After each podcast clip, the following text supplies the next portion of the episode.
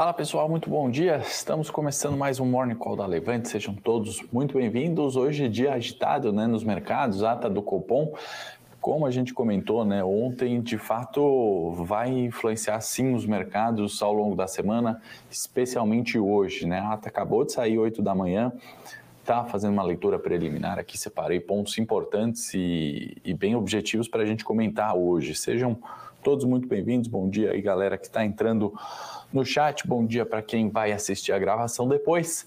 Bom, vamos começar que hoje tem bastante assunto para falar, né? Então, o Copom divulgou ali a sua ata, né, da decisão tomada na última semana, que foi pelo aumento da Selic e alguns pontos realmente importantes, né? A expectativa, talvez ali de um, de um comunicado um pouco menos duro, né? Ah, perdão, uma ata um pouco menos dura do que o comunicado da última semana, eu acho que cai por terra e foram colocados ali uh, pontos importantes. Né? Então, inflação de fato é a preocupação, né? a principal preocupação, ancoragem das expectativas ali nos termos mais técnicos né? do, do, do Copom. Isso indica apenas né, que uh, está embasando a decisão dele em subjuros, né, em cravar um aumento de mais 1,5 na Selic para a próxima reunião de fevereiro. Né. Ele deu diretrizes boas para a IPCA, boas no sentido esclarecedoras né, para a IPCA 2021, uh, em 10 e 20, segundo a projeção dele, isso caindo em 22 para 4 3,7 e em 23 para 3,2. Né? Então ele acha razoável ali a subida de juros para trazer uh, essa inflação para a meta, né? para o centro da meta.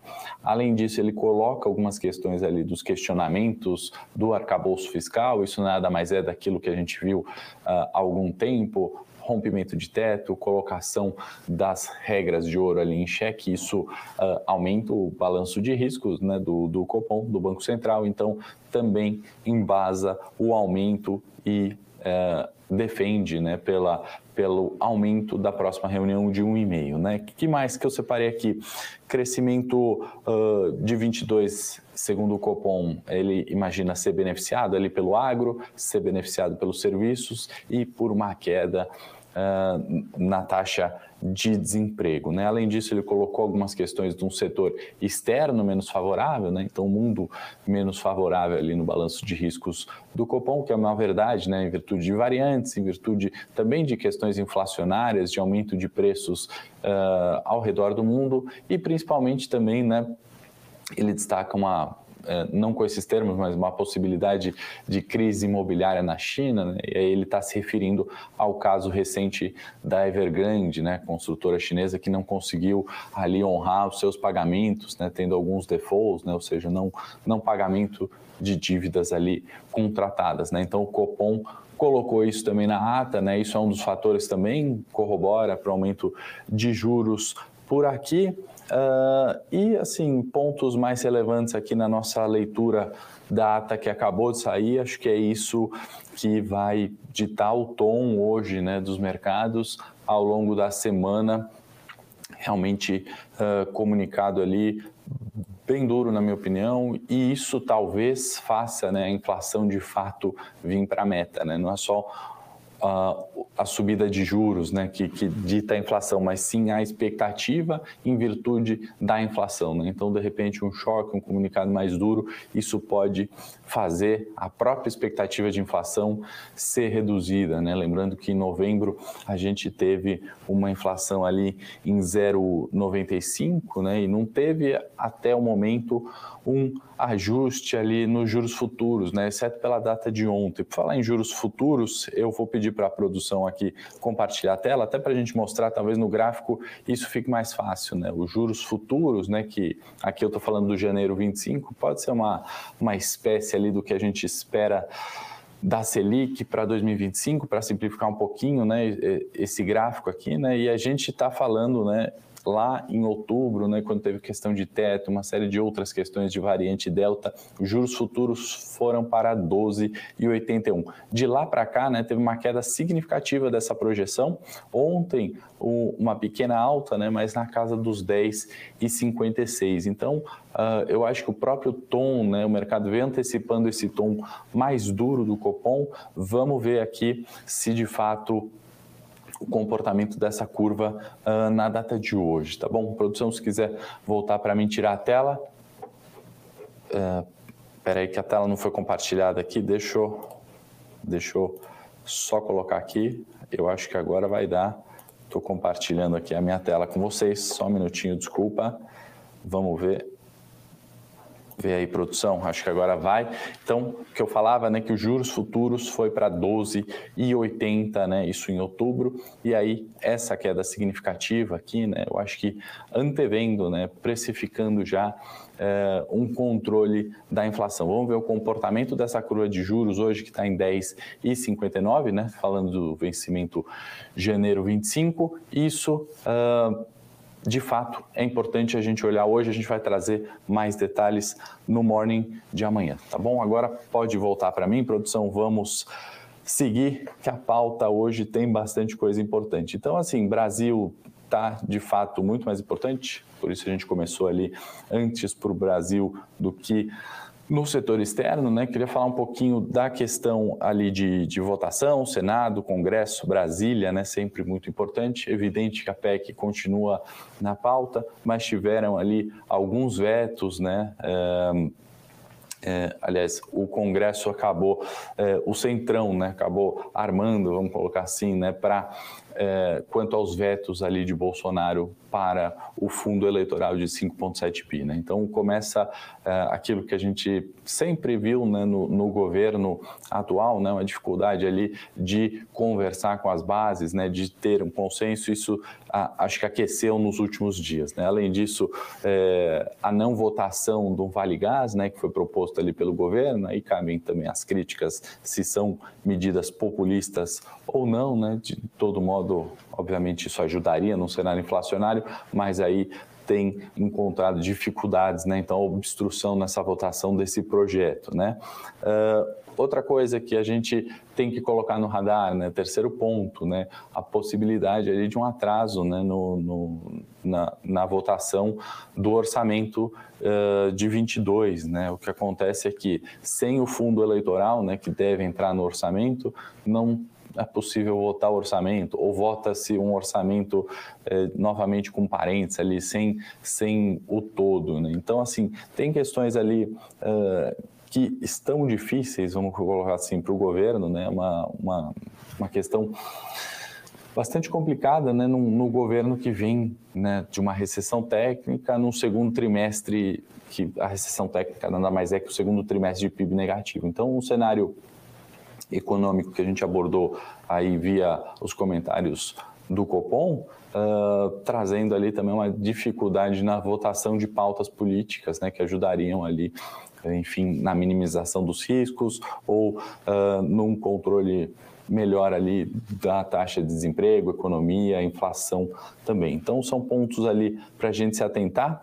Uh, isso obviamente ocorreu ontem, vamos ver a reação hoje dos mercados, né? Tem bastante coisa, então Copom e Brasília ali na pauta hoje bastante importante que a gente separou, né? No cenário externo, né, que a gente tem crescimento de produção industrial na zona do euro, 1.1%, isso estou falando de outubro, ante setembro, né? E aí uma preocupação uh, com o coronavírus, assim como a PEC no local, uh, a questão da Omicron segue sendo acompanhada, né? Agenda bastante carregada para hoje, né? então reflexo nos mercados de fato uh, bastante importante. Né? Então foi ata às 8 horas, às 9 horas a gente vai ter volume de serviços aqui no cenário local. Campos Neto tem dois discursos para fazer, uh, eventualmente saem alguns comentários ali uh, que podem influenciar o mercado. Né? Obviamente o comunicado formal e técnico já está feito agora via comitê, mas vale a gente ficar no radar, né, os comentários aí do presidente do Banco Central. Uh, inflação ao produtor, Estados Unidos, né, o famoso PPI. Janet Yellen, também secretária do Tesouro, discursa lá, tem alguns eventos, vale a gente ficar atento, a gente traz mais detalhes no morning de amanhã. E a expectativa, depois que o mercado fechar aqui, China abrir lá fora, vendas no varejo produção industrial, e aí, obviamente, vamos trazer sem dúvida no morning de amanhã dados importantes da economia chinesa que de fato uh, vão influenciar bastante uh, a agenda. Né? No momento, uh, Xangai fechou em queda de 0,53, Nikkei no Japão 0,73, CAC e DAX, Alemanha e França uh, em leve queda, é, contrabalanceado por Itália e Inglaterra subindo. Né? O petróleo WTI, petróleo Brent, em queda, leve queda de 0,14, 0,11, né? o petróleo ao longo dos mornings a gente veio comentando, né? desde o dia 6 praticamente uma oscilação bastante tranquila, né? variação de 1% ali mais ou menos é, em todo esse período. Então sem grandes novidades para petróleo. Minério de ferro fechou em queda de 2% uh, em Qingdao, na China. Tá? Antes de ir para o setor corporativo, se alguém tiver alguma pergunta, pode fazer, deixar nos comentários depois, a gente vai respondendo aí pontualmente cada um de vocês ou via os canais aqui da Levante. Também a gente preparou um relatório, né, entrando já agora no setor corporativo, sobre bancos na Bolsa, né, qual é o melhor banco, você pode baixar aí de maneira gratuita, deixar o link na descrição, pedir para alguém compartilhar o link aí do relatório que a gente preparou sobre bancos, está bem interessante, a gente faz um comparativo e aí cabe a você definir ali, escolher o seu banco favorito. Né? Nós não temos um banco favorito, a gente faz mais um, uma uma aproximação técnica ali, o relatório está bem legal, sugiro que baixe. Continuando aqui no corporativo, né? São Martinho teve uma reavaliação das suas terras né, pela Deloitte, um valor 56% maior do que da última avaliação, era antiga de 2014, né? Talvez possa ter um ajuste uh, positivo lá, pelo menos a minha expectativa, né? Estamos falando de mais de 54 mil hectares, né, uma valorização significativa, ponto positivo né, para São Martinho, pelo menos por ter atualizado ali esse relatório, um trabalho da Deloitte. Unidas aprovou a emissão de debêntures, né, 850 milhões, um valor ali é, considerável, isso ajuda a companhia, obviamente, a financiar, né, ajustar ali seu é, sua questão de juros e dívida, né? Então, ponto é, realmente, às vezes positivo né, para as empresas ali que se capitalizam e conseguem melhorar seu endividamento. Grendene, para quem tem ação ali pensando em longo prazo, vai, é, vai, pagar dividendo dia 18, o papel vai ficar ex dia 12. Né? Então, ex é quando a ação, o preço da ação na tela fica descontada do dividendo, o valor da Grendene é 007 9 por ação. Então, a partir do dia 17, quem tem ação da Grendene vai ter o direito a receber esse dividendo. Uh, no dia 18, o preço da ação né, é descontado esse 0079.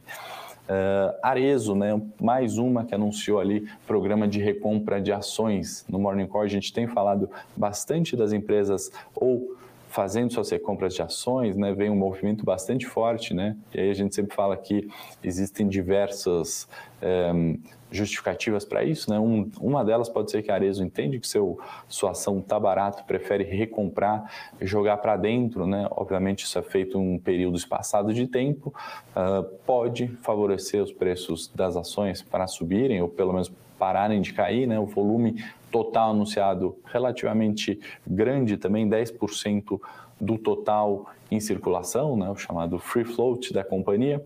Então, recompra aí de 10%, programa anunciado aí, trazendo em primeira mão para vocês.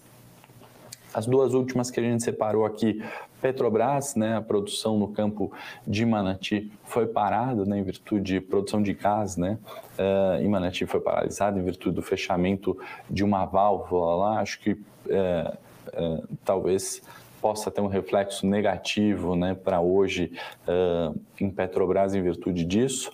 Vamos acompanhar ali essas questões uh, de retorno né, de produção. Por fim, Banco Inter né, aprovou aquisição de 100% de uma empresa de tecnologia. Né? Então, acho que o mercado, de certa forma, já devia ter precificado isso, né? já tem, acho que tem pouco influência ali no preço, né? Isso otimiza, obviamente, é, a questão tech né, do Banco Inter, porém, o mercado acho que já precificou, trouxe a notícia é, apenas como sendo um ponto importante ali, uma aquisição é, importante anunciada pela companhia na data de hoje, tá bom, pessoal? No mais é isso, espero que todos tenham excelente, é, um excelente dia Amanhã, 8h30, estarei de volta com mais informação. Tem Fed e também tem expectativa do Banco Central Europeu na quinta. E vamos acompanhar essa semana realmente bastante importante para a Bolsa Brasileira, na minha opinião. Até amanhã, bom dia a todos. Para saber mais sobre a Levante, siga o nosso perfil no Instagram levante.investimentos. Se inscreva no nosso canal do YouTube Levante Investimentos. E para acompanhar as notícias do dia a dia e mais sobre a Levante, acesse nosso site levante.com.br.